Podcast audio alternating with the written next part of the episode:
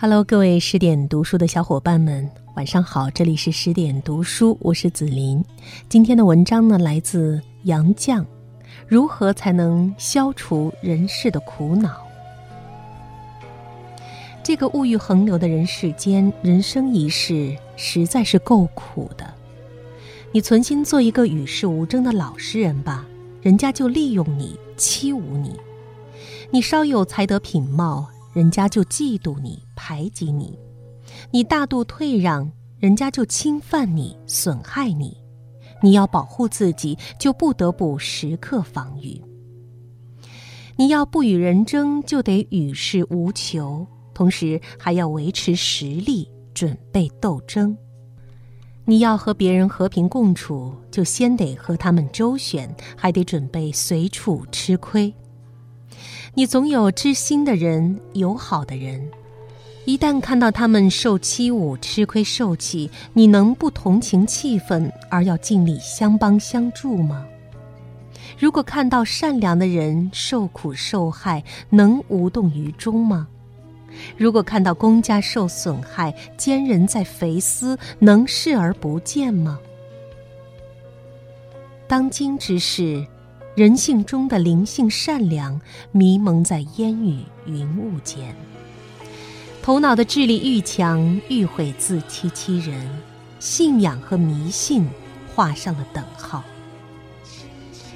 聪明年轻的一代只图消费享受，而曾为灵性良心奋斗的人，看到自己的无能为力而灰心绝望，觉得人生只是一场无可奈何的空虚。上帝已不在其位，财神爷当道了。人世间只是争权夺利、争名夺位的名利场，或者干脆就称战场吧。争得了名利，还得抱住了紧紧不放，不妨臀皮老脸，不时羞耻。享受吧，花了钱寻欢作乐，不又都是？将钱买憔悴，天灾人祸都是防不胜防的。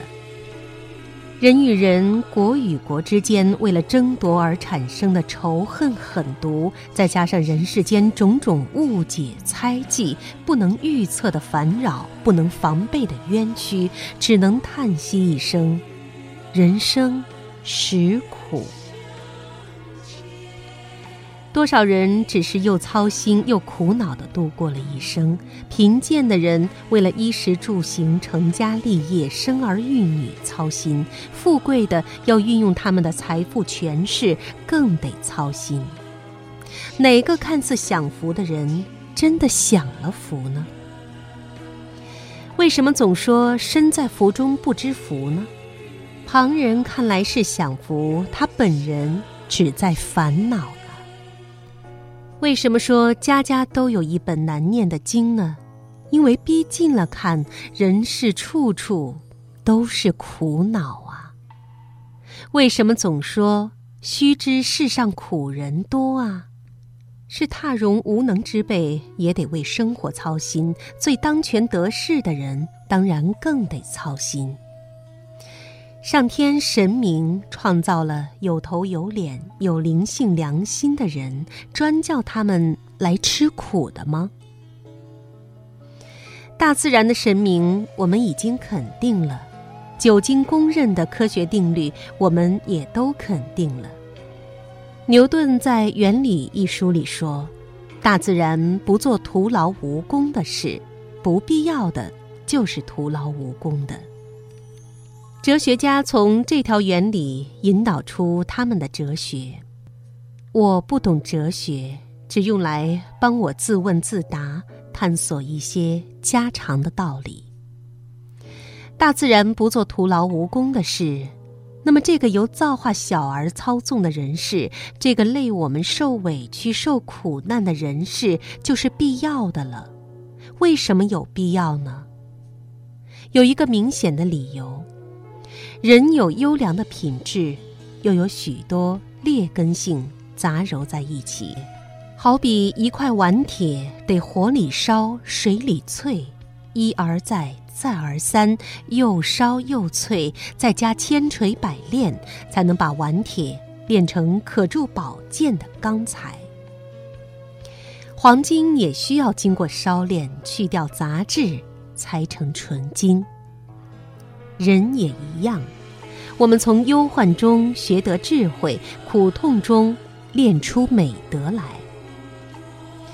孟子说：“故天降大任于斯人也，必先苦其心志，劳其筋骨，饿其体肤，空乏其身，行拂乱其所为，所以动心忍性，增益其所不能。”就是说，如果要锻炼一个能做大事的人，必定要叫他吃苦受累，百不称心，才能养成坚忍的性格。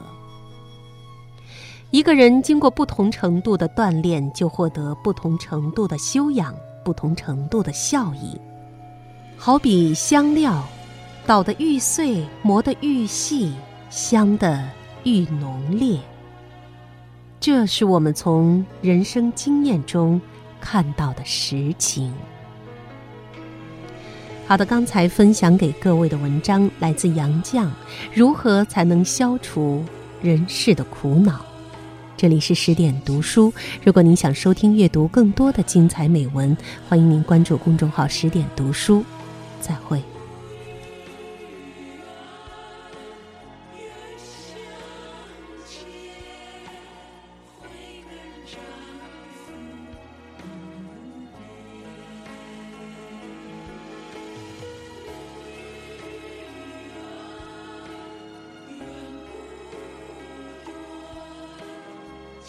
she said.